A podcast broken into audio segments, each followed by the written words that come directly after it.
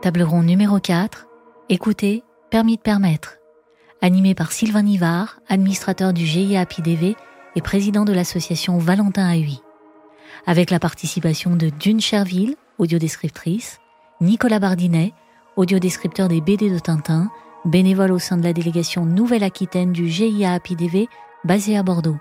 Séverine Hamelin, responsable des relations avec le public, Le Quai, CDN Angers Pays de Loire, et Éric Maillet, artiste plasticien sonore. Bonjour à tous, je suis Sylvain Nivard. Euh, je suis aveugle, j'ai 59 ans, j'ai le bonheur d'être marié avec Catherine depuis 11 ans. Je connais le GI2A depuis 1978. Euh, le GI2A qui m'a beaucoup aidé au moment de mes études. Et c'est pour ça que j'en suis très reconnaissant au GI2A parce qu'ils m'ont, ils ont été formidables pour enregistrer à toute vitesse euh, les supports de cours et les polycopiers dont j'avais besoin euh, au moment de mes études supérieures. J'étais en classe préparatoire puis en école d'ingénieur, donc autant vous dire que le rythme était soutenu. Et ils ont été au rendez-vous. Euh, les bénévoles se sont vraiment euh, euh, beaucoup mobilisés. Et donc j'en suis vraiment reconnaissant. Et depuis, je me suis beaucoup investi au GI2A, dont je suis administrateur depuis euh, je sais plus combien de temps, mais 35 ans. J'ai été secrétaire général pendant plus de 25 ans. Aujourd'hui, je suis toujours administrateur, euh, mais je me suis aussi investi dans l'association Valentin Oui, dont, dont j'ai l'honneur d'être le président depuis quelques semaines. Euh, L'accès à la culture euh, et le numérique, c'est un, un, vaste euh, évidemment, euh, c'est un peu une banalité de dire que l'accès à la culture, c'est essentiel pour l'intégration. Comment peut-on dire qu'on est intégré dans notre société si on peut pas lire, si on peut pas aller au cinéma ou regarder la télévision quand on en a envie, si on peut pas aller au musée euh, C'est donc c'est une évidence. Euh, le numérique dans tout ça nous apporte une grande opportunité, mais aussi une, une menace. Euh, si je veux lire un livre euh, électronique que l'éditeur du livre a, a pensé à respecter les normes d'accessibilité pour les livres électroniques, ça va être une formidable opportunité. Et pour ça, je remercie le ministère de la Culture qui est très investi sur le sujet relativement accessible. Euh, pour autant, ça peut aussi être une parce que si l'éditeur n'a pas respecté ces normes d'accessibilité, s'il y a des verrous logiques au moment où je veux acheter le livre, je vais pas pouvoir le, le lire et donc ça, ça peut aussi être une menace. Et cette, cette opportunité ou cette menace, on peut la, la décliner un peu dans tous les domaines de l'accès à la culture, sur l'audiovisuel bien sûr. Si je suis euh, face à mon téléviseur, que j'ai pas de retour euh, euh, auditif, sonore sur ma télécommande, que je suis une personne âgée, je vous rappelle que l'essentiel des, des, déficients visuels sont des personnes âgées, pas forcément très dégourdies avec leurs dix doigts. Je me retrouve avec une télécommande euh, qui a 40 touches pour choisir euh, euh, ne serait-ce qu'une chaîne parmi les 150, c'est pas forcément évident. Donc ça peut être une menace, mais ça peut aussi être une opportunité parce que l'audiodescription, grâce au numérique, a pu beaucoup se développer. Maintenant, on a sur les, bobines des films ce qu'on appelle maintenant des DCP, euh, une multiplicité de, de, pistes. Je sais plus à combien on en est, mais je crois que c'est 64 ou un truc comme ça. Donc on a largement la place pour avoir euh, une piste pour le sous-titrage, une piste pour l'audio-description, une piste pour la version originale, etc. Donc c'est une opportunité qui a permis de développer énormément l'audio-description.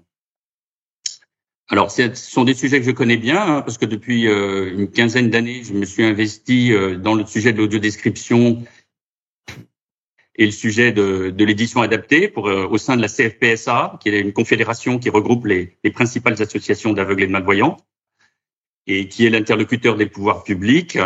J'ai porté ces deux sujets de l'édition adaptée de, de description. J'ai malheureusement pas pu, parce que j'avais deux bras, euh, porter le sujet du musée. Et j'en suis désolé parce qu'il y a, comme le disait euh, Bertrand tout à l'heure, il y a énormément à faire dans ce domaine. Alors avant d'accueillir euh, les invités pour cette table ronde, je voudrais euh, vous rappeler que vous pouvez poser des questions hein, sur le chat ou envoyer un mail à, à l'adresse forum.gia.org et Lorraine, comme elle l'a très bien fait jusqu'à présent, pourra euh, se faire l'écho de vos questions. À ce moment-là, nous avons pâti d'une coupure de son de quelques secondes alors que Sylvain Nivard présentait sa première invitée, Dune Cherville, audiodescriptrice. Il saluait notamment la qualité de son travail. Le son est revenu. On retourne vers Sylvain. Les audiodescriptions de films, qui les rédige et qui les enregistre assez souvent. Et elle fait des audiodescriptions de tellement bonne qualité qu'elle a gagné le Marius de l'audiodescription en 2019. Euh, c'est un prix, le Marius, qui est décerné par un jury de déficients visuels. Et je, dois avouer qu'elle a gagné ce, ce, prix avec le film, la description du film Pupille, que je peux témoigner que c'était euh, un film formidable à regarder. Non seulement j'ai bien suivi l'histoire, mais j'étais euh, euh, très ému. J'ai pleuré plusieurs fois pendant le film. J'étais vraiment très impliqué grâce à Dune dans ce film. Et puis, Dune échangera avec Nicolas Bardinet, comme l'a dit Stéphanie tout à l'heure. Nicolas est, est, bénévole dans notre délégation de Nouvelle-Aquitaine, pour laquelle il a enregistré beaucoup de livres, mais surtout, il a mis en place une initiative euh, originale d'audio-description de bandes dessinées avec euh, un certain nombre d'albums de Tintin et d'autres bandes dessinées qui ont pu être audio-décrites grâce à Nicolas. Alors, euh, bonjour à tous les deux. Peut-être d'une, honneur aux dames. D'une, est-ce que vous pouvez nous expliquer comment est-ce que vous, vous faites une audio-description, comment vous la rédigez? Bonjour à tous, euh, merci pour l'invitation, merci pour euh, vos messages chaleureux, Sylvain. Euh, Figurez-vous juste en aparté que je pleurais aussi en décrivant Pupille, ce qui est assez rare parce que quand on travaille finalement, on, finit par prendre de la distance par rapport au film, par rapport aux images que l'on va devoir traduire. Donc comment ça fonctionne? Euh, L'audiodescripteur, on peut aussi dire que c'est un traducteur d'images. Donc, euh, nous allons devoir euh, faire l'inverse du scénario, c'est-à-dire que dans le cinéma, on part d'un scénario pour aller vers des images. Nous, nous partons des images pour recréer un texte qui va ensuite euh, être fait pour être lu et s'intégrer à la bande son du film. Donc, nous allons rentrer à l'intérieur des silences de la bande son d'un film. donc, tout est une question d'équilibre. Comment recréer les images d'un film? Comment ne pas trahir une intention de réalisation, comment rendre un... J'aime bien dire aussi qu'on est des restaurateurs d'images, c'est-à-dire comment rendre une couleur, un pigment, une épaisseur, une émotion, comment, euh, quels mots vont être utilisés pour euh, pour créer évidemment ces images, parce qu'évidemment tous les mots ne font pas image. Donc tout est une histoire de, de choix euh, dans le temps qui va nous être imparti, puisque l'idée pour que ce soit le plus confortable à l'oreille, c'est qu'on ne va pas couvrir évidemment euh, les sons importants, qu'on va laisser vivre la musique, euh, évidemment les dialogues, et qu'il va falloir choisir dans une image qu'est-ce qui va être essentiel pour la compréhension globale du film, mais aussi ce qui fait sens dans telle scène. Donc, est-ce que ça va être euh, un élément euh, vestimentaire euh, qui, est au premier plan? Est-ce que c'est une action qui va se passer dans un coin de l'écran? Ou est-ce que c'est encore au troisième plan quelque chose d'autre Donc voilà, le descripteur, c'est vraiment le mot est parfait, c'est-à-dire que nous sommes ni un narrateur, ni un ni un juge, ni un. Nous n'allons pas non plus faire de l'explicatif euh, puisque nous sommes là pour euh, donner à voir et donner à voir pour que la personne euh, déficiente visuelle puisse se faire sa propre image mentale et son propre jugement surtout. Donc voilà, c'est un travail au déroulé d'un film qui prend beaucoup de temps. Une minute de film, c'est une heure de travail pour un audio-descripteur. Voilà pour vous donner l'ampleur du travail. Merci Dune. Je vous en prie. Nicolas, comment on fait du, du côté pour décrire une, une bande dessinée? Oh, c'est facile. Vous m'entendez, j'espère. Bonjour à tous. Très bien. Euh, il suffit d'avoir un responsable de délégation. On en avait une à Bordeaux qui s'appelait Béatrice Alessandrini, qui un jour m'a dit, parce que j'étais lecteur, tu devrais faire des bandes dessinées. Elle savait que j'avais écrit un livre, un livre de musicologie sur le banjo. Et je m'y suis mis, je me suis mis à Tintin au Tibet, en essayant, en faisant un essai sur les trois premières pages. Et Béatrice m'a dit, vas-y, fonce. Et quand Béatrice disait à quelqu'un, vas-y, fonce, on avait intérêt à foncer. J'y suis allé en, ayant un, objectif pratiquement unique. Je suis pas tintinophile, j'étais plutôt euh, Gottlieb, Bretéché, les fluides glaciales, l'écho des savanes, si vous voyez ce que je veux dire. Et je suis parti sur Tintin en me gardant un seul objectif, le texte, rien que le texte, l'image, rien que l'image. Ne pas trahir, comme a dit tout à l'heure Dune. Je crois que c'est très important. Et avec Tintin, je dirais c'est facile. Parce que le texte, il est là, l'image, elle est là, elle est simple, il suffit de la traduire, de l'expliquer, de ne surtout pas en rajouter, de ne pas en faire une affaire personnelle, de s'effacer complètement derrière. Et j'ai essayé d'aller jusqu'au bout, jusque y compris dans les, les bruitages. Les essais de bande dessinée de Tintin on comporte souvent des bruitages. Et je crois que c'est une erreur. Quand Hergé écrit Vrome, il faut dire Vrome. Quand il écrit Pan, il faut dire Pan. Et quand il écrit Plouf, il faut dire Plouf. Ne pas aller plus loin, parce que si vous commencez à mettre du bruitage en dehors de ce qu'a écrit Hergé, vous allez vous égarer. Et je l'ai fait avec une grande simplicité et avec beaucoup de plaisir, pour rien vous cacher. Et surtout, avec une équipe de bénévoles qui a toujours répondu présent chaque fois que je leur disais, toi tu viens faire tournesol, toi tu viens faire du pont, toi tu viens faire ad hoc, et c'est une partie de plaisir. Au GI2A, depuis dix ans, on en faisait deux par an maintenant. Je me suis un peu calmé peut-être, mais c'était une véritable partie de plaisir. Comment est-ce que merci Nicolas. Comment est-ce qu'on fait? C'est une question euh, peut-être pour, pour pour tous les deux, mais pourquoi pas d'une Comment est-ce qu'on fait pour euh, parce que Nicolas évoquait ses choix. Comment est-ce qu'on fait pour arbitrer? Comment on est on doit à certains moments être quand même assez partagé, d'utiliser telle expression, de faire des choix de mots.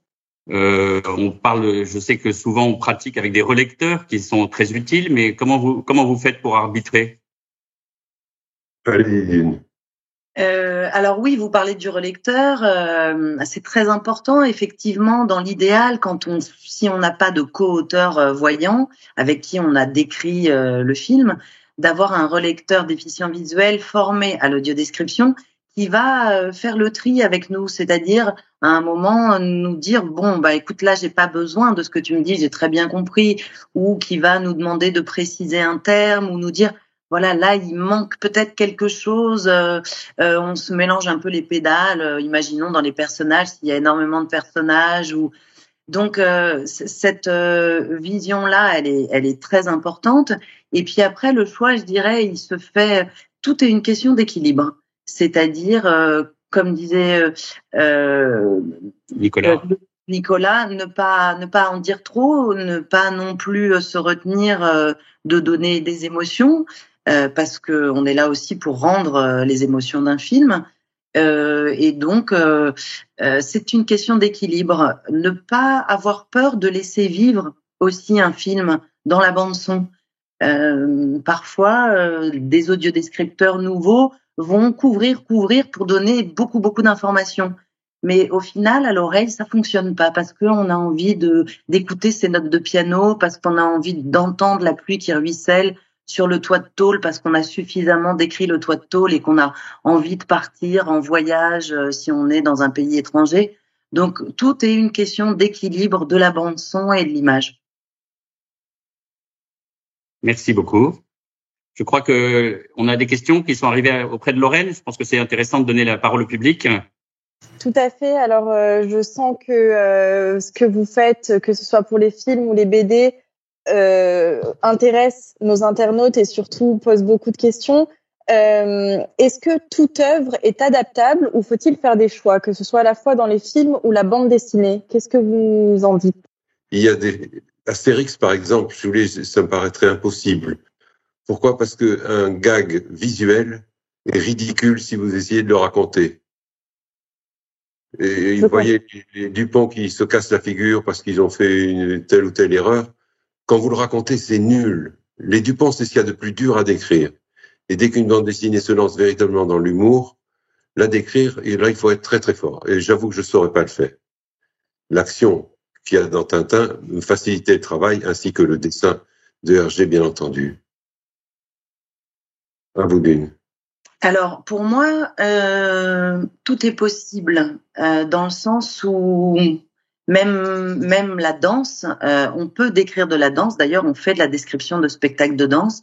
Ce qui est effectivement là où je rejoins Nicolas, ce qui est le plus compliqué, c'est le comique. C'est-à-dire là où des collègues descripteurs se sont un peu cassés le nez, c'est par exemple sur euh, Jacques Tati ou euh, Charlie Chaplin, Buster Keaton, parce que les actions sont tellement rapides dans le comique de situation que le temps de créer l'image, nous sommes déjà passés au gag suivant et que du coup, on est toujours en train de courir après l'action Et le visuel qui en une seconde vous donne le gag, euh, le, temps, le temps de la lecture, euh, vous savez, est quand même plus long que le, le, le temps de l'impact visuel.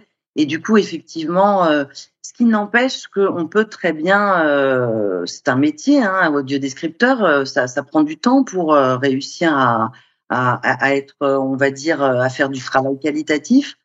Et je pense qu'on peut essayer de tout décrire, mais il faut être extrêmement efficace dans le dans le choix dans le choix des mots. Euh, effectivement, le comique c'est le plus difficile. Alors, vous disiez, euh, d'une, euh, que c'est un métier d'être audiodescripteur et j'ai justement une question qui demande s'il y a une formation à suivre et s'il y a des options type théâtre, cinéma, opéra. Est-ce que vous avez plus d'éléments à nous fournir pour ces personnes intéressées? Alors, il y a énormément de gens qui s'intéressent aujourd'hui à l'audiodescription. C'est à la fois formidable et attention, euh, je ne vais pas mâcher mes mots, le métier est sursaturé dans le sens où il y a très peu de formation, voire pas du tout. Et pourquoi? Parce qu'aujourd'hui, les personnes qui font de l'audiodescription euh, suffisent, entre guillemets, n'ont elles-mêmes pas suffisamment de, de, travail, je dirais. Et aussi parce que, euh, voilà, ça prend du temps. Et ce temps-là, aujourd'hui, nous ne l'avons plus. Pourquoi? Parce que euh, les chaînes de télévision qui doivent euh, donner un quota d'audiodescription euh, pour la télévision, puisque c'est une obligation de quotas euh, pour chaque chaîne de télévision suivant sa part de DIMAT. Euh, il y a des, des, des gens qui, qui, font très bien leur travail euh, parce qu'ils décident de proposer de la qualité. Il y a aussi des, des chaînes que je ne nommerai pas qui, qui pour eux, c'est une case à cocher et donc qui demandent à n'importe qui de faire ça. Donc, il faut faire très attention. Euh, euh, quand on veut commencer dans ce métier, euh, de connaître les tenants et les aboutissants. Ça prend du temps d'apprendre à décrire. Euh, ça prend vraiment du temps et on peut pas faire n'importe quoi parce qu'on peut vraiment euh, ruiner un film avec une mauvaise audiodescription, avec un langage euh, qui n'est pas le bon, avec des fautes de grammaire, avec des fautes de français, avec euh, une vision, euh, on va dire, tronquée. Donc euh, oui, le problème de la formation, c'est un vrai souci aujourd'hui en audiodescription. Euh, il n'y en a quasiment pas, et pour celles qui existent, euh, quand les gens arrivent sur le terrain, se retrouvent un petit peu à devoir faire des audiodescriptions. Très souvent, les chaînes vous appellent et vous demandent un Star Wars à faire en trois jours. Ce n'est pas possible concrètement. Donc, il faut savoir où est-ce qu'on met les pieds quand on commence euh, et se faire, on va dire, accompagner par euh, les gens euh, qui sont déjà en place dans le métier. Et évidemment, les associations de déficients visuels et les relecteurs qui vont les épauler. Je vous remercie June pour ces précisions toutes très intéressantes. J'ai une dernière question et celle-ci est pour Nicolas. Où est-ce qu'on peut retrouver vos Tintins audio décrits? Euh, au sein des associations qui délivrent à, leurs abonnés des CD dans lesquels euh, figure un ou deux Tintins. Mais on peut pas aller plus loin puisque pour des questions de droit, nous n'avons pas le droit de diffuser ça commercialement. C'est réservé à au public aveugle, amblyope, non-voyant. Bien sûr, et pour toute précision, n'hésitez pas à joindre le GIA PIDV qui se fera un plaisir de, de vous renseigner au sujet des, des Tintins. Je crois, qu'il y a, je crois qu'il y a des informations sur la page du forum hein, que vous pourrez euh, consulter pour commander. Je vous encourage à commander euh, des, des, CD si effectivement vous êtes euh, redevable de l'exception au droit d'auteur, c'est-à-dire si vous avez une invalidité, vous êtes empêché de lire, allez sur la, la, page du forum pour commander des Tintins. Je vous assure que vous allez vous régaler. Donc ça, ça, vaut la peine. Merci beaucoup. Nicolas, pour tout ça. Peut-être un mot d'une euh, sur le sur la partie euh, dans l'enregistrement, le choix de la voix, de l'intonation, de parce que c'est aussi un, un, sujet sur lequel il y a des choix à faire. Euh, et donc, ça m'intéresse d'avoir votre témoignage. Alors c'est très important, c'est-à-dire qu'un très beau texte mal mal interprété, si je puis dire, peut, peut ça peut devenir un peu compliqué ou fastidieux à l'oreille. Oui, c'est très important. Est-ce que sur un film euh, exclusivement masculin, on va trancher avec une voix féminine ou inversement? Peut-être pas. Est-ce que chaque œuvre interroge chaque réalisateur va interroger une manière de voir. Donc chaque description va réinterroger cette mise en mots et cette manière de, de, de mettre en mots cette manière de voir. Et du coup, euh, par exemple, il y a des choix qui sont assez. Alors après, il faut essayer de lutter pour pour euh, faire valider ces choix. Imaginons un film qui se passe en permanence avec des flashbacks. Vous avez euh, voilà euh, en, en, permanence et puis un film avec beaucoup de personnages et, et des allers-retours très rapides entre le présent et le passé. L'idéal, effectivement, c'est d'avoir deux voix. Une voix qui va être au présent et puis la voix de la description qui va s'occuper de toutes les parties euh, passées. Ça peut vraiment aider, euh, je pense, l'auditeur et rendre confortable euh, les ellipses visuelles. je vois Marie-Pierre qui secoue la tête à l'écran. En fait, il, il n'y a pas de règle en soi. Ce que je voudrais dire surtout, c'est que euh, on a parfois besoin des deux voix, parfois une seule voix va suffire, euh, la féminine ou la masculine, mais c'est vraiment des choix qui sont aussi très importants. Le timbre, euh, je sais qu'on n'est pas tous d'accord là-dessus et peu importe. C'est ce qui est important, c'est aussi de continuer à débattre et de s'entendre. Euh, Est-ce que la voix est une voix neutre? Euh, pour moi, la voix neutre robotique, euh, je, je, ne l'aime pas. Je ne suis pas là non plus pour suppléer les comédiens, mais en même temps, je ne peux pas complètement être euh, dans la neutralité. C'est-à-dire pour euh, redonner de la couleur dans une scène d'émotion, j'ai forcément un peu d'émotion dans ma voix, même imperceptible. Mais euh, j'ai besoin de ça pour pouvoir emmener l'auditeur. J'espère que ça fonctionne. voilà. Merci Dune. Cécile, on peut prendre, on a le temps de prendre une dernière question. Lorraine? Oui, alors j'ai une, une question qui est tombée qui vous est destinée d'une pour avoir votre avis concernant euh, une, euh, la mise en place d'une charte qualité sur l'audio description. Alors, euh, eh bien, euh, magnifique question. Euh, je, je, crois que je ne vais rien. Enfin, je vais dévoiler quelque chose que nous avons appris hier soir. C'est-à-dire que nous avons travaillé euh, pendant deux ans les anciens euh, du métier, c'est-à-dire les descripteurs et la CFPSA, donc euh, les qui regroupe toutes les associations des aveugles de France, et nous avons enfin rédigé pendant ces deux années la nouvelle charte de l'audiodescription, qui a été un, un gros gros travail. Et euh, je remercie surtout les collègues audiodescripteurs et et, et tous tous les gens qui se sont euh, qui ont fait ce travail et donc euh, sous l'égide du CSA qui va nous épauler. Euh, et le CNC sera également signataire. Et donc cette charte qui va voir le jour dans quelques semaines et qui va être euh, diffusée à tous les acteurs de la profession, que ce soit les producteurs, les distributeurs, mais aussi de manière plus politique, euh, euh les ministères de la culture, de l'accessibilité, afin que on puisse vraiment euh, redonner à voir et, expliquer de manière concrète qu'est-ce que ça veut dire euh, l'audiodescription et quel est ce métier. Euh, voilà, je, Sylvain, vous pouvez peut-être. Euh, non, mais je pense que c'est un bon, effectivement, c'est un jalon important, cette nouvelle charte qui va permettre de, structurer un peu ce marché, comme vous le disiez, qui est, qui est aujourd'hui mérite d'être un peu plus régulé, euh, aussi bien sur la qualité que sur la formation des audiodescripteurs. Et il y a un lien évidemment direct entre la qualité et la formation. Donc c'est un, un jalon important. Euh, je pense que derrière, notre ambition, ça serait de pouvoir aller vers un, un, label de qualité ou quelque chose, mais déjà avoir une charte, c'est un bon début. Absolument. Voilà, je, je vous propose de vous régaler trois minutes avec un extrait de, de Tintin audio décrit par euh, Nicolas et toute son équipe. Euh, c'est un extrait du, du Temple du Soleil et, et, vous allez vous allez apprécier, je pense.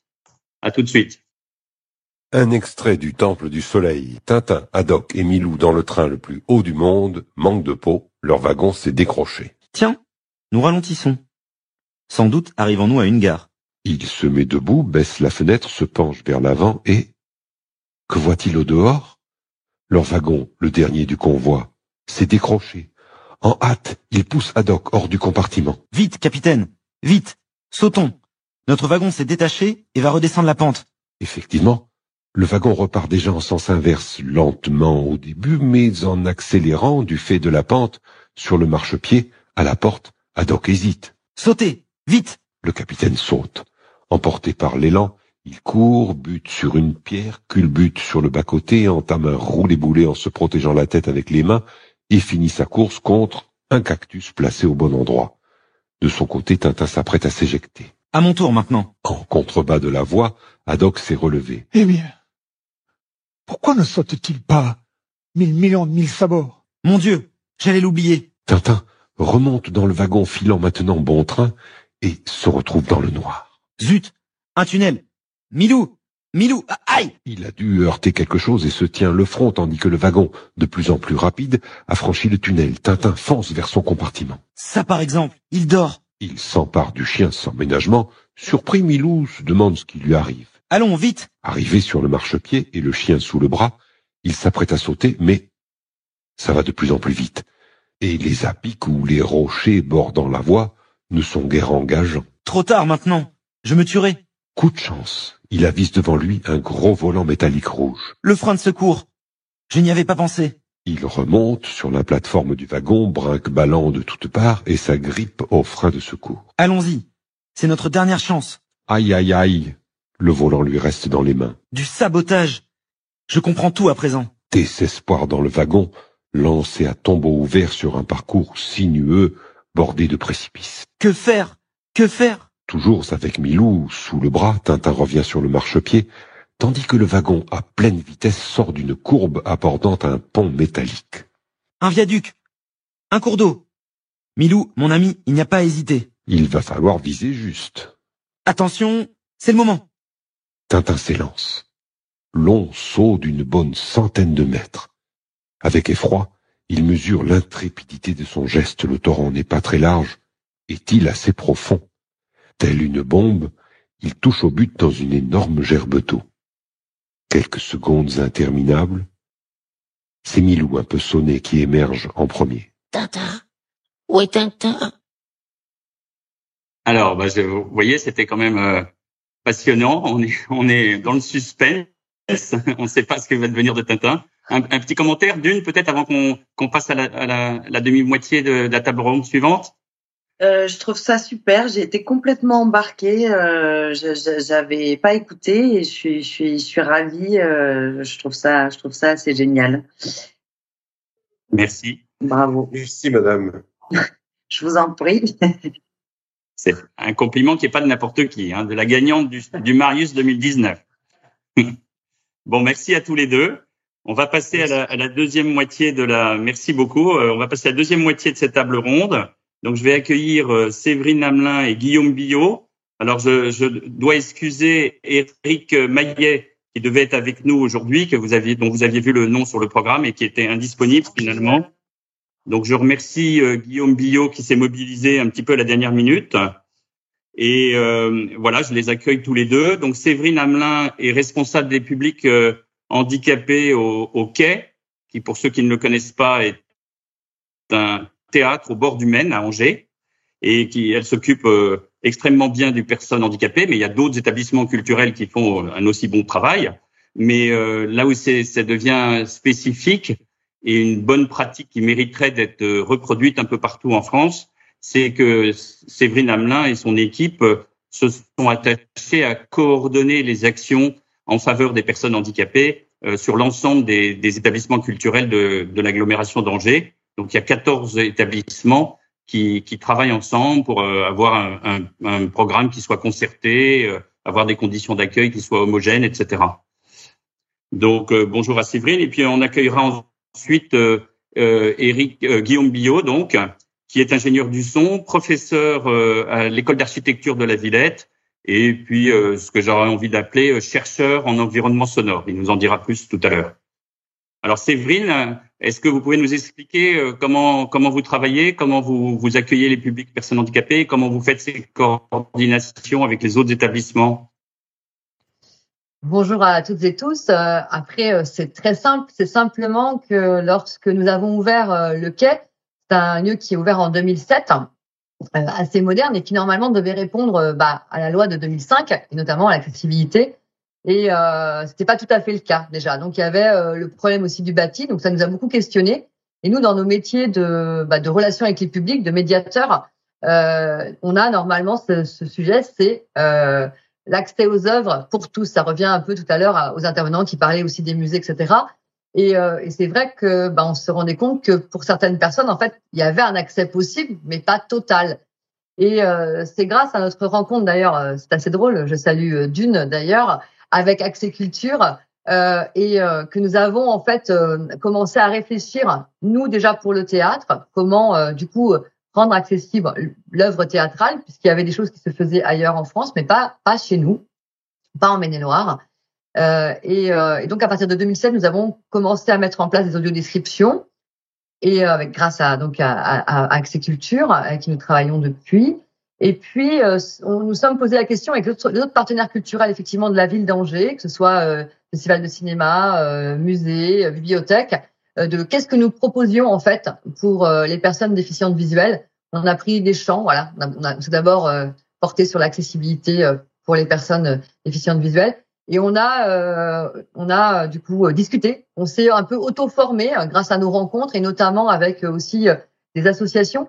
Et euh, du coup, je salue d'ailleurs Hervé Rial euh, d'IA à Angers. Et puis aussi avec une personne pour qui j'ai une pensée émue aujourd'hui, puisqu'elle n'est plus là, Carole Guillard de l'association Pointillé, qui était une férue de culture et qui avait déjà l'idée de réunir dans un document en braille pour ses adhérents bah, différentes propositions culturelles qui étaient sur la sur la ville. Et en fait, en travaillant, euh, voilà, discutant avec elle, on a eu cette idée de euh, de mutualiser en fait euh, des moyens pour mettre en place une communication dédiée. Alors, oui, nous, on est très loin du numérique. Hein. On était on était très loin du numérique en tout cas quand on a démarré. Je sais pas si ça va se voir à l'écran.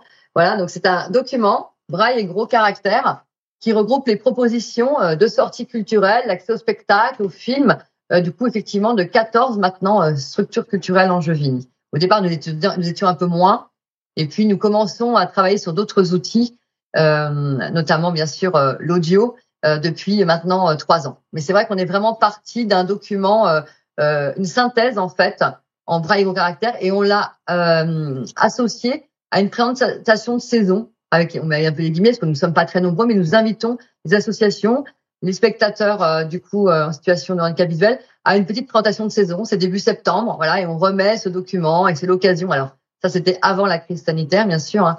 C'est l'occasion aussi d'un moment de convivialité, voilà, de rencontre, d'échange sur les différentes choses qui ont été proposées euh, les mois précédents. Et ça fait avancer aussi pour nous la manière en fait de, alors pas de programmer parce que ça dépend plutôt de nos directions, mais en tout cas de faire des choix dans ces programmations, de voilà, qu'est-ce qu'on va rendre plus accessible, comment on va accueillir aussi ces publics, etc. Comment, comment, justement, vous parliez de la programmation, comment vous choisissez ce que vous allez faire audio d'écrire Donc, si j'ai compris, c'est l'accès culture qui fait l'audio description, mais comment est-ce que vous, vous décidez? Est-ce que tous les programmes sont audio décrits ou vous faites des choix et comment vous les faites? C'est compliqué parce que si on prend que l'exemple du centre dramatique, donc le quai, nous avons quand même une programmation très large. Nous pouvons avoir 40 euh, spectacles par an. Donc c'est vrai que c'est euh, assez complexe puisque tout ça a quand même, euh, du coup, il faut des moyens techniques, il faut des moyens financiers. Donc nous sommes seulement à quatre audio descriptions par an, ce qui est quand même peu, mais on espère le développer. Mais bon, voilà, c'est déjà, c'est déjà Comment ça. Vous choisissez alors euh, Nous, comme nous sommes un lieu de création, puisque notre directeur est un artiste, nous avons euh, pendant 13 euh, ans choisi euh, aussi d'audio d'écrire, de faire, de faire audio d'écrire par Culture la création, parce que c'était un, moment unique, un spectacle qui allait sortir à Angers, qui aurait peut-être une tournée ailleurs en France. Il nous semblait important aussi de mettre l'accent sur ce qui était un peu le cœur aussi de, du travail du quai. Donc c'est ce qu'on a fait, c'était notre premier choix, donc la création du directeur artiste. Donc pendant, bah, ça a été longtemps Frédéric Belli Garcia et maintenant depuis janvier c'est Thomas Joly. Et puis, les autres choix se faisaient en fonction de, de la discussion aussi avec Accès Culture, euh, de ce que avaient, euh, du coup, euh, avec leurs différents partenaires, puisqu'aujourd'hui, c'est ça, nous sommes nombreux, sur, heureusement, sur le territoire euh, voilà, français. Et voilà, il y a des discussions entre les différentes structures, euh, qu'est-ce qui est possible, qu'est-ce qui va être fait à tel endroit. Et puis, et puis après, on fait des choix en fonction de, bah voilà, qui est aussi une, diversité des classiques, des contemporains, voilà, des choses qui nous paraissent, alors c'est des choix très arbitraires, hein, mais on, mais on le fait souvent, en tout cas, on essaye en discussion, voilà, comme je vous disais, avec des, des, personnes qui sont un peu référentes pour nous, parce que voilà, depuis 2007, on a, on a créé quand même des liens, euh, voilà, interpersonnels aussi. Et alors du coup, donc, euh, donc j'entends que l'accent est mis sur les créations. Et quand, quand il y a une, vous, vous évoquiez une, une pièce qui part en tournée, est-ce que l'audio description suit? Alors ça, c'est tout à fait intéressant et, et, et maintenant, euh, on essaye vraiment que ce soit mis dans le contrat, en fait, le contrat de voilà de qui nous lie euh, pour vendre nos spectacles. ça, c'était quelque chose qui se faisait pas euh, avant ou très peu. Et maintenant, on le, on le propose. Alors, c'est choisi ou pas après en fonction de, du lieu qui va accueillir. Mais en tout cas, c'est fortement incitatif. Hein. On essaye. Ouais. D'accord. Merci. Guillaume, est-ce que vous Bonjour à tous. Bonjour Guillaume. Euh, est-ce que vous pouvez nous expliquer un peu ce que, en quoi consiste votre travail auprès des élèves de l'école d'architecture? Alors effectivement, comme vous l'avez dit, je m'occupe des questions d'environnement sonore, d'écologie sonore, comme on a tendance à dire aujourd'hui, qui sont pas des questions nouvelles, mais qui ont été soulevées à la fin des années 70 avec les autres questions d'écologie. Euh, donc, ça a été soulevé sous, à l'époque sous l'étiquette paysage sonore par des gens comme Murray Schaeffer au Canada et Pierre Marietan en France et d'autres organismes comme le Cresson à Grenoble. Euh, il y a eu toute une mouvance et euh, donc moi il se trouve que euh, mon métier que vous avez évoqué de preneur de son, mixeur, monteur m'a amené à collaborer avec le LAMU qui est le laboratoire acoustique et musique urbaine fondé par le Pierre Marietan susmentionné. Euh, donc ce laboratoire s'est installé à l'école d'architecture de Paris-La Villette en 1990 et euh, donc nous y avons œuvré donc euh, avec différents programmes de recherche. Et euh, eh bien j'ai été amené aussi à y faire quelques cours que je fais toujours donc depuis euh, plus de 15 ans je crois maintenant. Euh, et donc un des cours, enfin le cours principal euh, que je fais est effectivement un cours centré sur euh, ces questions de, de qualité de l'environnement sonore. Et l'idée, c'est effectivement de sensibiliser les futurs aménageurs et futurs bâtisseurs que sont nos étudiants en architecture euh, à la qualité de ce qu'ils vont construire ou aménager, parce que ça peut, peut être, ils peuvent aussi devenir urbanistes. Et la question prend tout son sel. Alors pourquoi faut-il faire ça? Eh ben parce que euh, au-delà de la question de la nuisance sonore en termes de quantité de son, vous notez bien que je dis son et pas bruit, parce qu'en français il y a une espèce d'ambivalence sur ce terme, c'est-à-dire qu'un bruit c'est un son non musical, si j'en crois le, Larousse du début du XXe siècle, et, euh, et, du coup, est-ce que le bruit de pas est gênant ou pas? Euh, Donc, j'utilise le son des pas pour décrire cette chose, puisque le bruit a toujours la notion de gêne. Alors, euh, je, je, parle de la quantité de son qui peut devenir bruyante, effectivement, euh, mais c'est une question d'appréciation. Euh, et pas de mesure, justement, parce que il y a plein de bureaux d'acoustique qui sont là, qui sont capables de mesurer des quantités de son avec des décibels, des kilos de décibels, si j'ose dire, mais qui ne nous disent rien de ce que nous saisissons à l'oreille. Et, je peux, là, l'endroit est mal, et la technologie est pas tout à fait idoine, mais euh, dans une salle de cours, je peux faire entendre un tout petit son euh, très aigu, très agaçant, très continu, qui n'a pas besoin d'être fort pour être insupportable. Et c'est un exemple euh, tout à fait parlant, si je peux me permettre ce jeu de mots. Je crois que c'est intéressant parce que évidemment nous ça nous touche euh, les déficients visuels. Cette notion de son, euh, on parlait tout à l'heure d'opportunités et de menaces. si je suis dans un environnement extrêmement bruyant, pas forcément en termes de quantité comme vous le dites, mais en termes de qualité, c'est-à-dire avec des, des, des bruits qui se mélangent. Quand je suis dans un hall de gare, je, ça peut être vraiment une menace parce que je vais être complètement perdu. Et puis ça peut être une opportunité euh, parce que dans un, un, environnement où il y aura une bonne réverbération, je pense que nous sommes nombreux parmi les déficients visuels à pouvoir utiliser le son, la réverbération sur un mur. Si on est concentré, quand on est déficient visuel, on se cogne pas dans un mur, on se cogne pas dans une palissade. Si on est distrait, c'est une autre histoire. Mais si on est concentré, on se cogne pas parce qu'il y a cette réverbération que je vais pouvoir capter. Et, donc la, qualité du son, l'architecte qui a fait le l'espace, euh, que ce soit un espace public ou un espace privé, euh, a, a, il a mis suffisamment de qualité pour que je puisse utiliser ça. C'est exactement ça, et c'est ce que j'essaye d'instiller dans les esprits. Euh, de façon ouverte, hein, c'est tout à fait euh, officiel. Et euh, effectivement, la, la, la, question, c'est de penser à la qualité euh, sonore des espaces construits ou urbains, qui sont des espaces construits avec une notion parfois de, de, plein air, mais peu importe, les jeux de réflexion sur les parois euh, sont des indicateurs. Et euh, quand il y a trop de réflexion ou trop de sources sonores chaotiques, c'est difficile de lire. Et effectivement, il y a un, euh, un subtil équilibre à trouver. En tout cas, cette question doit rester euh, dans la tête de nos futurs aménageurs, c'est-à-dire qu'il faut pouvoir penser à euh, canaliser cette quantité de sons et les surfaces et penser les surfaces qui vont réfléchir ces sons, sur lesquels ces sons vont rebondir. Oui, en, fait, moi, j'essaye pas de de décrire les choses aux, non-voyants, j'essaye d'ouvrir les oreilles aux voyants, en fait. Euh, je me sers souvent d'ailleurs de, euh, des aptitudes euh, des aveugles à percevoir des choses très fines, et, et, notamment l'espace construit par rapport à ce que leur disent leurs oreilles, comme exemple, et un peu presque comme guide. Un des exercices d'écoute que je donne à faire à mes étudiants, euh, c'est aussi de se promener par deux ou trois avec un guide et euh, euh, deux ou trois avec les yeux bandés pour effectivement prendre conscience que si les murs ont des oreilles, nos oreilles ont aussi des murs et qu'on peut percevoir les obstacles à l'oreille et percevoir peut-être plus facilement sans être avoir l'information redondante de, de, la vision, de la justement du volume dans lequel on se trouve.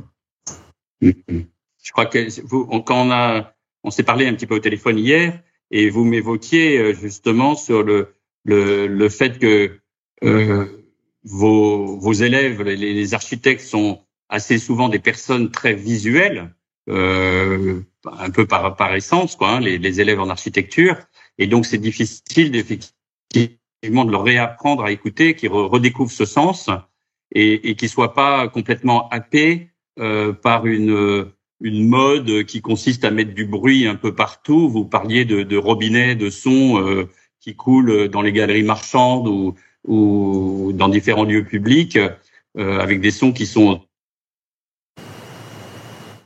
sens. Il faut essayer de redonner la qualité. C'est ce que j'ai compris.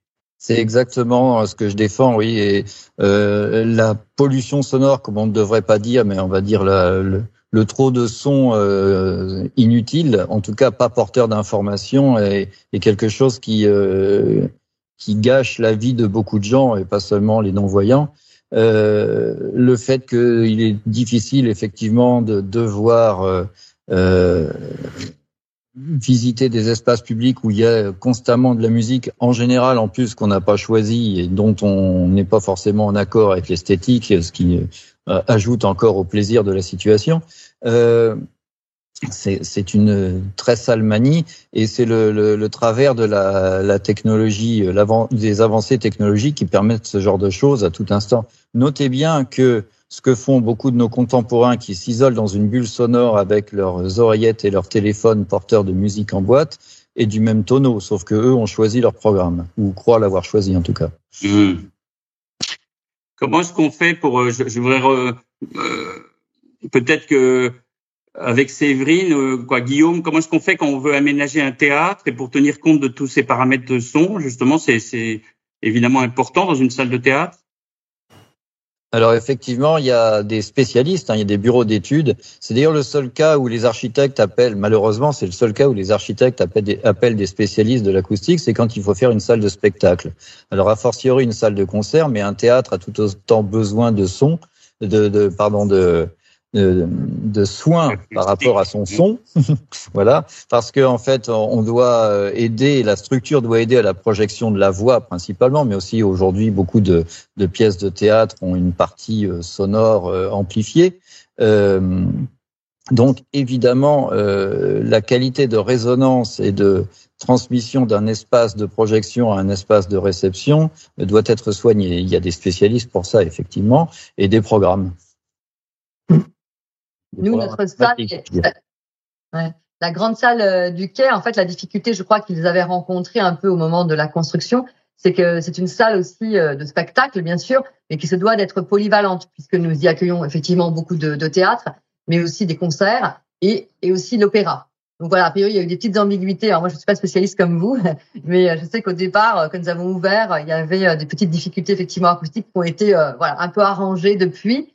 Par contre, quand vous parlez d'architecture, c'est vrai que pour ceux qui voilà connaissent si vous ne connaissez pas le quai, allez voir. Voilà, c'est un grand lieu. Et l'architecte a fait un choix, c'est que notre hall d'entrée, c'est un hall d'entrée vitré qui fait la taille d'un gymnase, avec tout au fond une billetterie. Et c'est vrai que c'est assez. Euh, voilà, alors des gens apprécient ce lieu. Par contre, nous l'avons euh, constaté pour des tas de, de personnes, c'est complexe. Et ça l'était à l'ouverture justement pour les personnes aussi déficientes visuelles.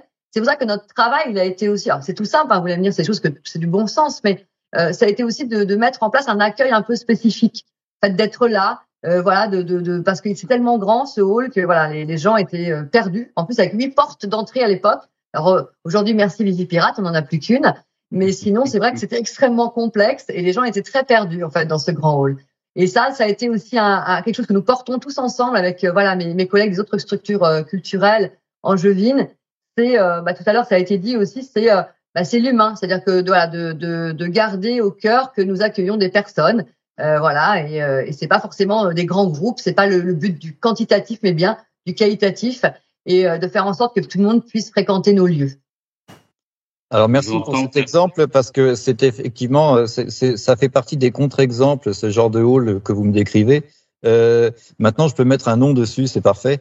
Euh, c'est exactement le contre-exemple que je donne à, à mes euh, étudiants parce qu'effectivement, c'est l'enfer sonore que, que, que, décrivent les non-voyants, c'est-à-dire un espace où on est perdu parce qu'on n'arrive pas à en euh, délimiter les contours à l'oreille. Et euh, voilà, ça c'est, je donne, c'est drôle, c'est exactement l'exemple que je donne sans le citer parce que je savais pas qu'il existait en. j'ai visité des lieux euh, équivalents évidemment, mais la surface vitrée, le grand volume, c'est évident qu'il y a une énorme réverbération. Bon, je pense que Séverine va vous inviter à Angers. Avec plaisir. En tout cas, euh, apparemment l'architecte n'a pas été élève à, à la Villette. Je le vois bien. Ou alors, en tout cas, il a, il n'a pas, il ne, malheureusement, tous ces les 2500 étudiants ne fréquentent pas toujours mon cours. Ah. bon, c'est vraiment passionnant. On pourrait en parler pendant pendant des heures, mais euh, bon, le faut qu'on passe un peu la main.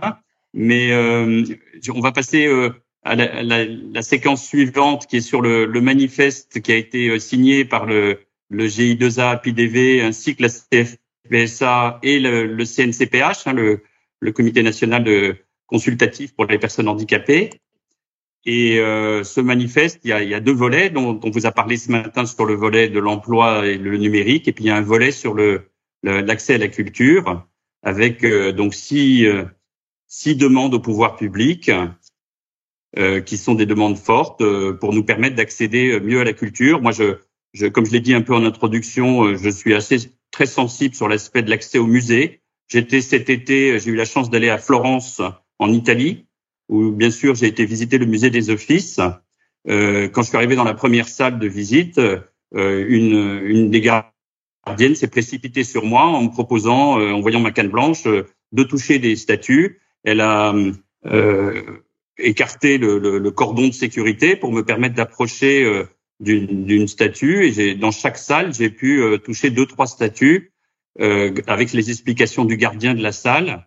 Et donc ça ça veut dire que, bah, que les, les, les, gardiens ont été formés à cette médiation. Euh, c'est pour ça que j'attache de l'importance à la proposition numéro 5 dont, dont on va parler. Et puis euh, aussi euh, le, le on, on, a fait en sorte justement que qu'on ça soit accessible. Et la proposition numéro 6 d'accès au musée me, me tient à cœur aussi parce que Là aussi, l'accès au musée, ça peut être une opportunité. Les audioguides peuvent être formidables. Euh, un audioguide bien fait, ça m'apporte énormément, mais ils sont pas toujours bien faits parce que quelquefois, celui qui a rédigé le texte présuppose qu'on voit l'œuvre, donc il n'y a pas du tout besoin d'en parler. il faut faire juste un commentaire euh, plus ou moins fumeux euh, sur l'œuvre, donc on n'apprend pas grand-chose. Et, et, ça peut être encore pire quand on vous met à l'entrée du musée euh, une tablette tactile dans les mains euh, sur lesquels vous, vous pouvez absolument pas utiliser, ou quand il y a des musées qui sont de plus en plus euh, remplis d'objets multimédia qui sont formidables euh, parce que ça apporte un, un, contenu formidable, mais on ne peut pas y accéder. Donc c'est un peu dommage, d'où l'importance de de ces six propositions que je vous laisse écouter avant de passer la parole à notre président Pierre Maragou. Merci à tous et à bientôt. Six priorités d'action en faveur d'une culture multisensorielle pour tous.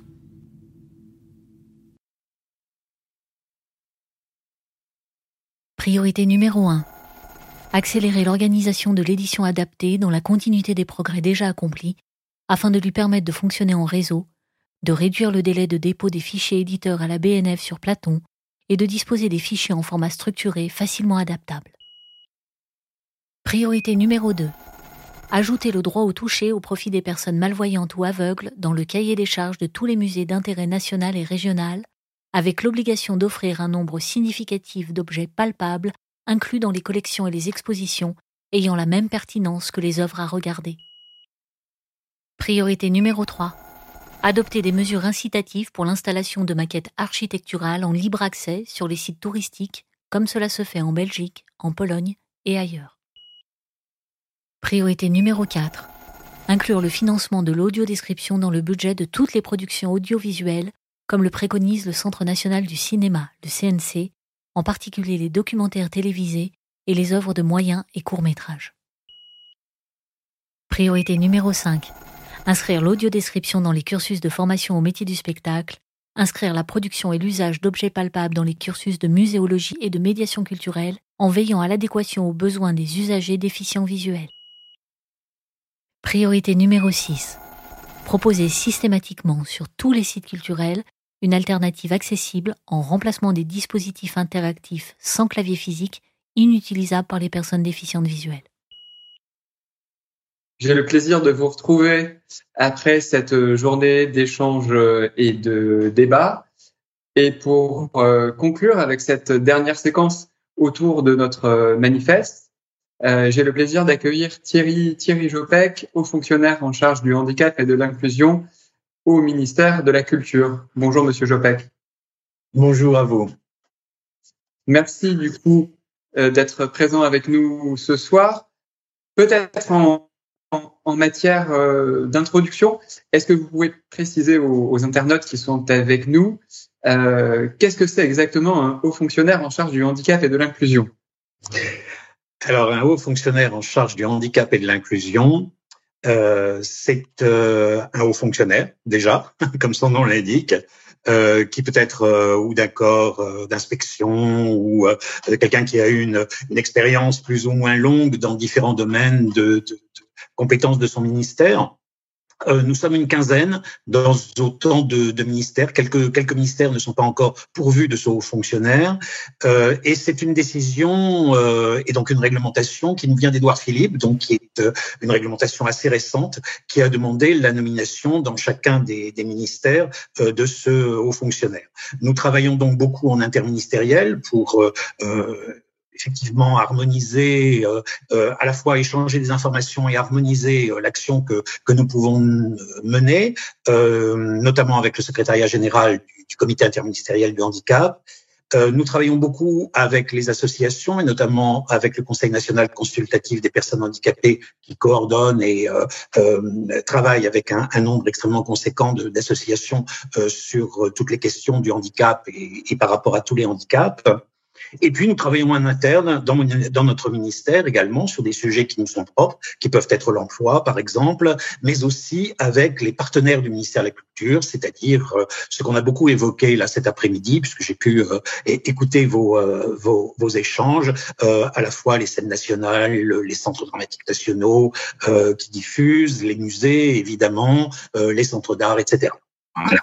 Je vous remercie pour ces pour ces précisions liminaires euh, qui permettront aussi aux, internautes qui, qui, nous regardent ou nous écoutent euh, de mieux interagir avec nous. Euh, je rappelle que vous pouvez toujours euh, réagir, euh, questionner, proposer en vous adressant euh, à l'adresse forum.gia.org ou en utilisant le chat en ligne si vous nous suivez depuis la page Internet.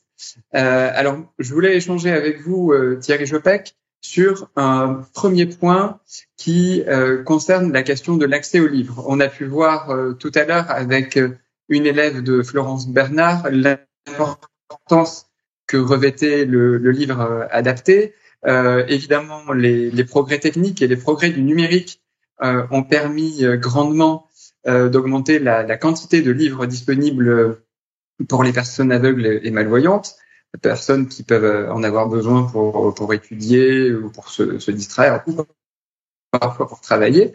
Euh, néanmoins, malgré ces progrès techniques, on constate quand même toujours que euh, on a un nombre très limité de parmi les nouveautés littéraires euh, qui sont euh, tout de suite euh, disponibles dans des formats accessibles. et sur ce sujet, on attend beaucoup du, ministère de la Culture et des acteurs culturels. Est-ce que vous pouvez nous, parler des, des avancées prochaines dans la matière? Oui, alors en, en, termes de politique publique, et parce que nous avons parfaitement conscience depuis euh, longtemps euh, de cette situation, de la difficulté qu'elle représente, euh, d'une forme de de, de, très grande, très abondante production d'éditions adaptées, d'une édition accessible qui l'est moins, et euh, d'un paysage, on va dire en général, d'éditions adaptées accessibles, euh, qui est euh, assez confus, pas forcément très accessible, sur lequel l'information n'est pas non plus euh, très courante ou très très facilement euh, consultable.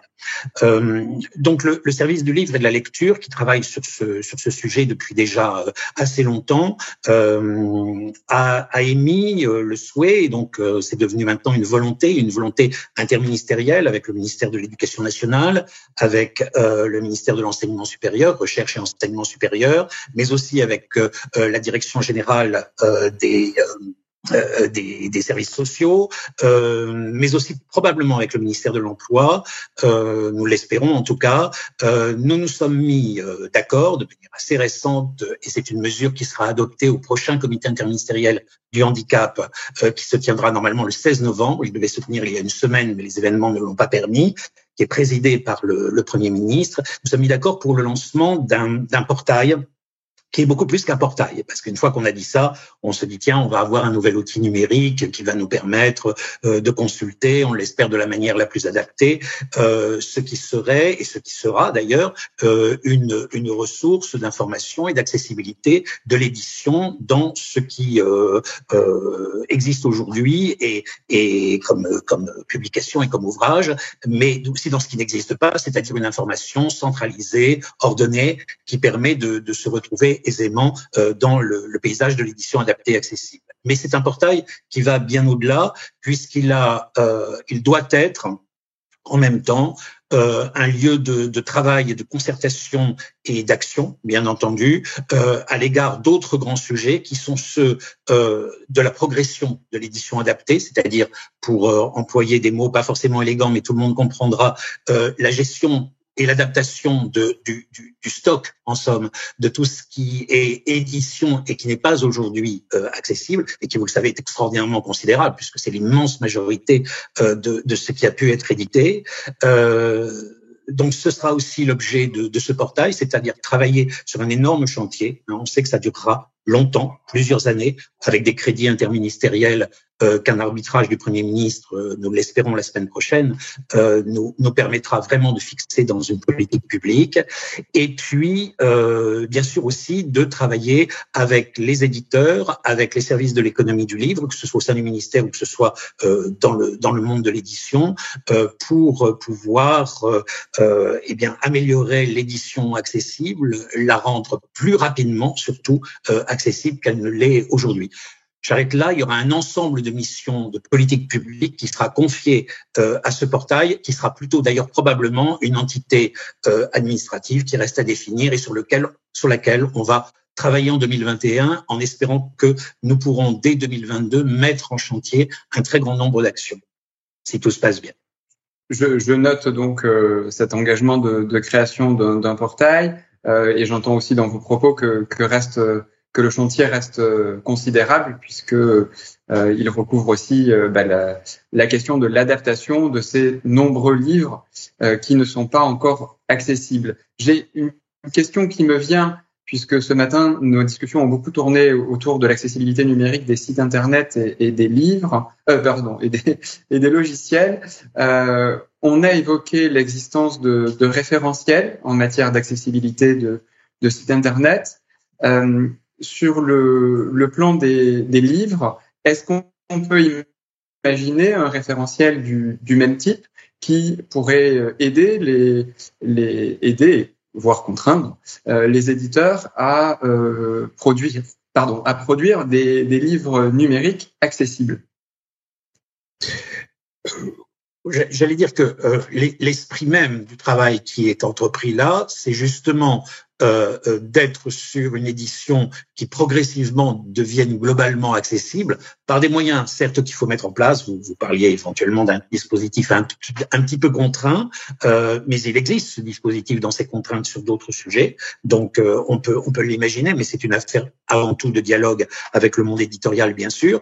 Mais ce que vous soulignez est extrêmement important parce qu'il ne s'agit pas d'entreprendre un travail de fond sur l'édition adaptée et essayer de rattraper l'énorme retard qui est celui de sa mise à disposition euh, pour euh, les lecteurs déficients visuels, et d'autre part d'avoir une édition accessible qui se maintienne finalement dans une approche euh, partielle de, de, la question de son de, de, justement de l'accessibilité de ce qui est édité par les maisons d'édition. Donc ce sont des ce sont des sujets tout à fait concomitants. Après euh, je, je, je, vous dirais que le, le, le premier point, c'est celui du dialogue, mais ce dialogue, pour aller peut-être un peu dans votre sens, c'est ce que vous aviez à l'esprit, il doit se, il doit se fonder euh, sur, euh, sur effectivement des dispositifs qui sont énoncés clairement, voilà, et donc des obligations. Je me tourne vers euh, Lorraine puisque je crois que nous avons quelques réactions ou questions. Oui, alors j'ai deux questions pour vous, euh, Monsieur Jopek. Euh, quel sera l'impact de ce portail dont vous parliez sur la plateforme Platon? Alors peut-être si vous pouviez rappeler pour les gens qui nous écoutent et qui ne savent pas ce qu'est Platon en deux mots ce que c'est et nous dire du coup l'impact du portail sur la plateforme. Alors, euh, Platon, c'est en fait euh, déjà en somme une, une, plateforme, hein, une mise en réseau euh, sur, sur laquelle est pratiqué le dépôt des fichiers des éditeurs pour l'édition accessible. Euh, c'est la Bibliothèque nationale de France euh, qui euh, anime et qui abrite cette plateforme que, nommée Platon, qui elle-même connaît d'ailleurs un certain nombre de, difficultés, euh, non pas tant pour traiter euh, la question de l'édition accessible, mais pour traiter plutôt des questions très techniques qui sont celles de euh, la nature des, des, fichiers, de leur format, etc. Sachant que aujourd'hui il n'y a pas de très loin une seule modalité technique pour l'enregistrement de, de l'édition accessible, mais qu'il existe plusieurs plusieurs dispositifs et que ces dispositifs évidemment rendent assez complexe euh, leur accès par l'ensemble des, des, des, usagers. Voilà. Alors, du coup, euh, bah, ce que je viens de dire euh, euh, appelle en fait euh, une, réponse toute logique. Bien sûr, Platon et donc surtout la BNF, euh, la Bibliothèque nationale de France, sont totalement partie prenante de, ce projet pour la mission qui est celle de cette plateforme animée par la Bibliothèque nationale. Merci, Monsieur Jopek. Euh, je, je, je, poursuis le, je poursuis le fil. Euh, nous, nous avons évoqué euh, en début d'après-midi avec Marie-Pierre Warneau euh, la question de la démocratisation du toucher. Elle n'est pas la seule à en, avoir parlé. La plupart des, des intervenants l'ont évoqué. Euh, j'ai en tête, et c'est peut-être un exemple facile, l'Italie, où on peut toucher euh, nombre de nombre de choses lorsqu'on est visiteur aveugle ou malvoyant. Et j'ai aussi en tête des situations parfois ubuesques où la même exposition présentée en Italie permet à des personnes aveugles ou malvoyantes de découvrir les œuvres par le toucher. Et arrivé à Paris, euh, l'exposition n'est plus touchable euh, me semble-t-il, on disait euh, vérité en deçà euh, des Alpes, euh, vérité. C'était pour les Pyrénées, je crois, dans, le, les proverbes. Mais cette question intéressante, elle me, elle me conduit à, à vous demander comment est-ce que le ministère de la Culture peut soutenir le développement et d'objets tactiles dans les musées et également le développement d'objets tactiles dans l'espace public là aussi, on a évoqué de nombreux exemples européens. On a aussi entendu euh, Rimadrif Lebrun euh, évoquer tout à l'heure les, talents français en matière de conception. Donc sur ce sujet, quel, euh, levier, de quel levier dispose le ministère de la Culture? Alors la, question est se pose sur un, domaine qui est très vaste et, assez complexe. Euh, euh, J'étais très impressionné par, euh, par le par le souvenir de vacances de Sylvain Nivard, euh, de Sylvain Nivard euh, aux offices à Florence, effectivement, parce que je ne vois pas qu'aujourd'hui cette expérience-là soit réalisable, en tout cas sur des statues originales. Euh, sur des copies, oui, parce que ça on le pratique déjà, mais j'ai cru comprendre que c'était sur des origines. Euh, donc, il est complexe parce que nous avons un paysage muséal qui est très très important. Il faut savoir que euh, euh, en France, euh, il y a plus de 1200 musées qui sont labellisés euh, musées de France, c'est-à-dire qu'ils correspondent à un certain nombre d'obligations scientifiques qui sont fixées par le ministère. Pour autant, ils ne sont pas sous l'autorité du ministère. Le ministère de la Culture a autorité sur un peu plus d'une soixantaine de musées, dix musées nationaux. Euh, donc, vous voyez, c'est un paysage très vaste. On trouve de- des musées de, de- très très différents dans leur vocation. Et euh, ce qui veut dire que chaque musée, euh, à un moment, a forcément à la fois, euh, euh, j'allais dire, un, un tronc commun avec, ses, ses- avec les autres institutions euh, sur les questions d'accessibilité, et puis va avoir des questions spécifiques. Je mets même de côté déjà l'accessibilité bâtimentaire, puisqu'on espère qu'elle est globalement euh, réglée, mais qu'en tout cas l'accessibilité des œuvres elles-mêmes, des expositions comme des collections permanentes, euh, eh bien, elle va faire, euh, ce sera un travail assez spécifique. Donc, on, a, on est sur un paysage très important et très divers. J'évoquais, et ça a été évoqué par un des, intervenants, la question assez différente euh, de, des, des collections permanentes euh, et des expositions. Alors, je ne vais pas rentrer dans, dans, dans le détail, mais c'est vrai que les collections permanentes, les, les accompagner par un, un dispositif, quel qu'il soit, euh, d'accessibilité, euh, c'est euh, à la fois un investissement intellectuel, technique et financier euh, qui va avoir une, euh, une prolongation dans le, dans le temps, qui va avoir une pérennité. Les expositions, dans la majeure partie des, des, des, des musées, euh, on peut effectivement accepter, par exemple, la, Cité des sciences et de l'industrie, comme euh, ma collègue a pu l'évoquer, parce que là, on est sur des expositions de longue durée, mais on est plutôt sur des expositions qui font deux mois et demi, trois mois. Donc la question aussi est, est différente. Alors, ça, c'est pour un peu tracer un paysage qui est qu'on peut pas traiter en bloc. Ensuite, sur euh, sur le fond de de de, de, de la question que, que vous posez, euh, et, moi, il me semble qu'il y a au moins deux points importants pour pas en citer d'autres et être trop long. Euh, il y a celui euh, euh, euh, d'un d'un travail qui est qui est nécessaire et qu'il qu'il faut que nous entreprenions. Il n'est pas peut-être suffisamment entrepris aujourd'hui, en tout cas pas euh, suffisamment euh, en profondeur, avec, euh, j'allais dire, un acteur de la ou une actrice de la plus haute importance dans une exposition ou dans l'exposition d'une collection permanente, c'est évidemment le conservateur ou la conservatrice. Euh, qui est euh, euh, à la fois le, le, la conceptrice ou concepteur, euh, euh, la, la, la, personne qui euh, intellectuellement, scientifiquement, artistiquement, émotionnellement même va concevoir avec un scénographe. C'est le, le, la, la, deuxième personne qui, euh, qui, qui, qui, qui, qui, agit de manière très déterminante euh, dans la présentation et euh, des œuvres. Et là, euh, ce sont euh, deux domaines sur lesquels il faut que nous ayons euh, je vais dire une formation. Alors après, il faut voir exactement ce dont il s'agit avec euh, l'école nationale, enfin l'Institut national du patrimoine, euh, que, que, que, nous envisagions les, euh, les, les, modalités qui doivent faire en sorte qu'un conservateur, euh, lorsqu'il sort de ses années de formation, qui ont d'ailleurs commencé la plupart du temps à l'école du Louvre, euh, puisse être particulièrement non seulement attentif, mais en plus, euh, je veux dire, acteur très proactif de ce de ce domaine. Donc il y a cet aspect-là qui est un aspect professionnel. Euh, qui est peut-être pas suffisamment pris en compte aujourd'hui, et c'est une réflexion qui est à mener avec les, les, lieux de formation des conservateurs. Ça concerne aussi les conservateurs territoriaux hein, sur l'ensemble des musées de France. Euh, et puis la deuxième, c'est que on a évoqué à plusieurs reprises dans la journée, vous l'évoquiez vous-même tout à l'heure, quel est le système un peu de, alors on va mettre des guillemets à contrainte parce que c'est un mot qu'on n'aime pas, mais en tout cas les mesures très incitatives, voilà, pour être dans une périphrase, et, et mais qui veut bien dire aussi ce qu'elle veut dire, les mesures très incitatives, eh bien euh, sans, fatiguer nos, auditeurs, euh, voilà, les participants au séminaire avec ça, ça doit passer par des éléments qui sont très importants, notamment en tout cas pour les musées nationaux, mais qui peuvent l'être aussi pour les musées de France parce qu'ils sont sous la responsabilité, sous, l'agrément scientifique euh, de la culture. Ce sont ce qu'on appelle des contrats d'objectifs et de, et de performance. Derrière ce mot barbare, il y a des obligations de réalisation. Euh, il y a des objectifs qui sont fixés. On peut pas tout faire sur une année, quel que soit le, le sujet, euh, mais on se fixe des objectifs, on les fixe sur trois ans et on cherche à voir comment on les atteint.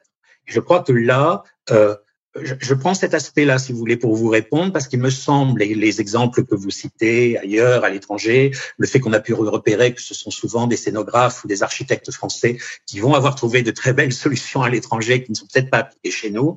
Euh, je veux dire, la, la, la, la capacité intellectuelle de concevoir, il n'y a pas de doute, nous l'avons. Euh, elle, elle, est notamment, semble-t-il, très présente en France. Il faut donc euh, inscrire la, la, volonté de faire entrer euh, ce dispositif dans une forme d'incitation euh, puissante. Et, et, là, c'est vrai que à ce moment-là, c'est réellement une politique publique euh, et que c'est vers ça, en tout cas, qu'on souhaite euh, souhaite assez rapidement pouvoir s'engager. Ça doit faire l'objet effectivement de négociations avec l'ensemble de ces musées nationaux, au moins les nationaux, mais comme je vous le disais, ils sont déjà plus d'une soixantaine.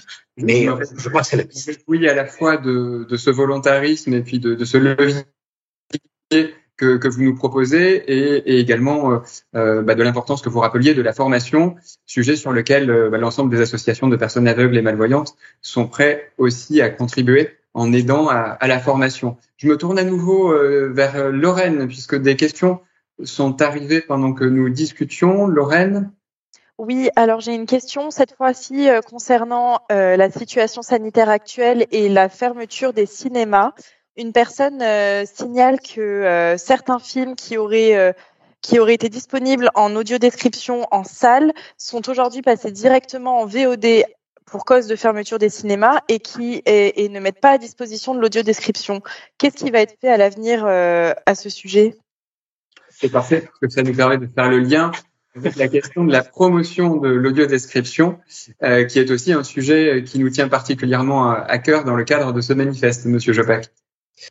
Alors, euh, la question là aussi est vaste. Alors, pour répondre à celle qui est posée euh, à travers les, participants à, cette rencontre, euh, euh les, plateformes VOD, les plateformes donc de, location, euh, et je, vois bien le sujet dont, dont la personne peut, peut parler, euh, n'ont pas été jusqu'à aujourd'hui concernés par les dispositifs euh, qui euh, s'appliquent aux chaînes de télévision publiques et privées concernant à la fois l'audiodescription, le sous-titrage ou la langue des signes française, voilà, sur lesquels il y a des impératifs qui sont contrôlés par le CSA.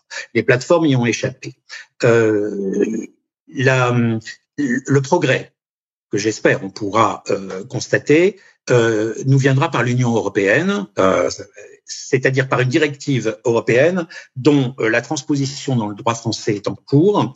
Euh, cette transposition a été totalement interrompue par la crise sanitaire puisqu'elle devait appartenir à la loi sur l'audiovisuel, loi sur l'audiovisuel qui a été abandonnée, en tout cas euh, différée, et je crois qu'on peut dire abandonnée. Enfin, je, je parle depuis simplement mon, mon, mon, ma seule information, mais on va aller vers vers un dispositif législatif différent, mais qui reprendra néanmoins un certain nombre de, questions qui étaient posées, enfin qu'on cherchait plus encore à résoudre qu'à poser euh, dans cette transposition de, directive, et qui euh, devra euh, imposer, et au fur et à mesure des années, sur des quotas plus importants, l'accessibilité renforcée des plateformes de VOD.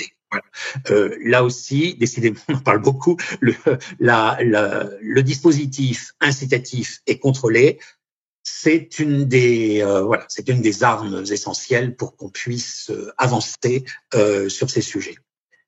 Et vous posiez ensuite la question, enfin vous posiez pas encore la question sur l'ensemble de l'audio description. Oui, je vous laisse voilà, parler. Voilà. dire effectivement, puisque on parle là de, de des plateformes de distribution.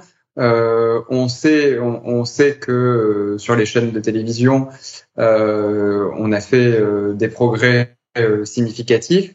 il y a encore peut-être des difficultés à, rendre facilement lisible ou accessible euh, les, programmes en audio, description. On sait aussi qu'on a une marge de progression encore euh, euh existante et c'est aussi pour ça que dans le manifeste, nous, nous proposons d'étendre encore à l'ensemble des, des créations l'audio description. Donc sur ce sur ce sujet de l'extension de l'audiodescription. Euh, là aussi, il y a encore avec le ministère de la Culture et avec le CSA, euh, le Conseil supérieur de l'audiovisuel, euh, une euh, démarche en cours sur le sujet. Euh, oui, qui est euh, euh, alors le, le, ministère de la Culture, vous savez, n'a pas n'a pas la tutelle de, la télévision publique, n'a pas une autorité directe ni une intervention directe, euh, et l'organe de contrôle euh, de la télévision, euh, publique ou privée d'ailleurs, c'est le CSA. Euh, dont il avait été question dans la loi sur l'audiovisuel, d'ailleurs, euh, de, de, faire considérablement évoluer euh, le, à la fois le format et, et la compétence. nous restons aujourd'hui, en tout cas pour l'instant, avec avec un CSA tel que nous l'avons auparavant connu, mais dont la mission est effectivement de d'imposer, de contrôler la manière dont les télévisions, les chaînes de télévision, globalement, notamment celles qui ont plus de 2,5% euh, d'audience dans le paysage audiovisuel euh, vont appliquer euh, les obligations qui sont euh, qui sont les, les leurs euh, par exemple en sous-titrage un principe qui est celui de 100% des des émissions qui doivent être accessibles par par sous-titrage. Donc le renforcement le le projet tel qu'il est aujourd'hui et qui passera sans doute par une ordonnance à la fin de l'année pour être applicable en 2021 et le renforcement euh, de l'autorité du CSA et de son contrôle sur euh, sur ces aspects-là. Où il faut néanmoins souligner euh, que les chaînes de télévision ont fait des efforts considérables depuis quelques années, qu'elles ne cessent pas de les faire, euh, que nous avions un peu, euh, c'est un peu excessif de dire une ombre au tableau, mais enfin que nous avions des interrogations sur France Info euh, TV et que depuis septembre, pour ceux qui peuvent suivre cette chaîne, ils auront pu s'apercevoir qu'on est sur une très forte augmentation qui ne doit pas s'arrêter, qui ne doit pas euh, cesser euh, de l'accessibilité euh, sous forme de, de, de, de notamment de, de sous-titrage, plus que d'audio-description puisqu'on est sur une chaîne une chaîne d'info. mais l'information a toujours été un sujet central euh, pour euh, euh, pour nous et pour globalement d'ailleurs les chaînes, hein, il faut bien le dire. la création aussi a évidemment besoin de ces dispositifs d'audio description. Alors, il faut bien voir que le CSA euh, est dans une position un peu différente puisque le CSA est à, je veux dire, il, il intervient au moment euh, de la production, en somme, moment du, euh, du, du, de, de, la création, et que effectivement le euh, ce qu'il impose aujourd'hui euh, pour des films qui sont supérieurs ou inférieurs, enfin suivant le, la manière dont on le prend à certains à certains budgets, il il impose dans son agrément pour ce pour ce tournage et donc pour les financements qu'il est susceptible d'y apporter euh, l'obligation de, de l'audio-description. Pour les chaînes de télévision, euh, la situation est un peu différente. D'abord, elles consomment les chaînes de télévision du cinéma, et puis ensuite, pour leur propre création, elles ne sont pas soumises à des impératifs de qui, qui, viendraient toucher leur, leur financement de production, elles sont soumises à, au contrôle du CSA. Monsieur Jopek, euh, effectivement, la, cette, cette discussion est extrêmement riche et nous pourrions la, la poursuivre des heures. Euh, je crois qu'il y aurait tout à fait matière à, organiser un deuxième euh, forum. Euh, je vous remercie d'avoir été présent avec nous en conclusion de cette journée et d'avoir bien, voulu débattre avec moi de, de ce manifeste que le GIA APIDV propose. Merci à vous. Merci à vous. Je vais à présent conclure cette journée avec quelques mots rapides pour remercier l'ensemble de celles et ceux qui ont bah, fait de ce, de ce forum euh, une euh, vraie réussite, malgré la crise sanitaire, malgré les changements de date, malgré les changements de format.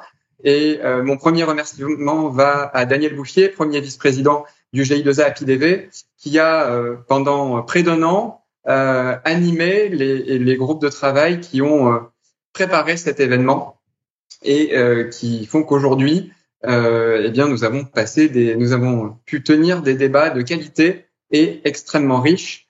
Merci également à, à tous les animatrices et animateurs, Laetitia Bernard, Thibaut de Martin-Pré, Bertrand Vérine, Sylvain Nivard. C'est une première pour nous d'animer un, forum numérique C'est particulièrement difficile quand on est aveugle ou malvoyant de le faire, mais vous avez pu constater que c'était possible malgré euh, les difficultés techniques, mais nous nous en sommes, je pense, brillamment sortis. Euh, et, puis, je, je souhaite aussi remercier l'ensemble de l'équipe ici au GIA APIDV, sous la houlette de Stéphanie Zocola, mais aussi avec l'appui bah, de l'ensemble des permanents qui ont soit contribué à l'organisation, soit continuer à faire tourner les activités de l'association la, aujourd'hui. C'est le moment où je bascule en anglais pour euh, remercier euh, l'équipe technique. Thanks to Hankita and her team. Uh, many thanks for your help. Many thanks also for um, your patience and uh, your your help. I, think it was difficult to organize uh, um, this meeting, but I think the result is very, very, very pleasant for, for us. And I wish for you also. So many things for you. Euh, c'était, effectivement une expérience extrêmement stimulante et passionnante. Et enfin, merci également à l'ensemble de nos partenaires, euh, Accenture bien sûr pour les moyens techniques, mais aussi euh, le soutien de la Fédération des aveugles de France. Je profite de ce moment pour souhaiter un joyeux anniversaire anniversaire à son président. Joyeux anniversaire Vincent. Et euh, merci également à, Microsoft, à Webforce 3, Access Solutions euh, et Access Réussite euh, et Temesis, je crois que j'ai oublié, mais l'erreur est réparée. Merci à toutes et à tous pour votre soutien indispensable. Merci encore pour vos, vos témoignages, vos questions et je l'espère à très bientôt. Je vous souhaite une excellente fin de journée.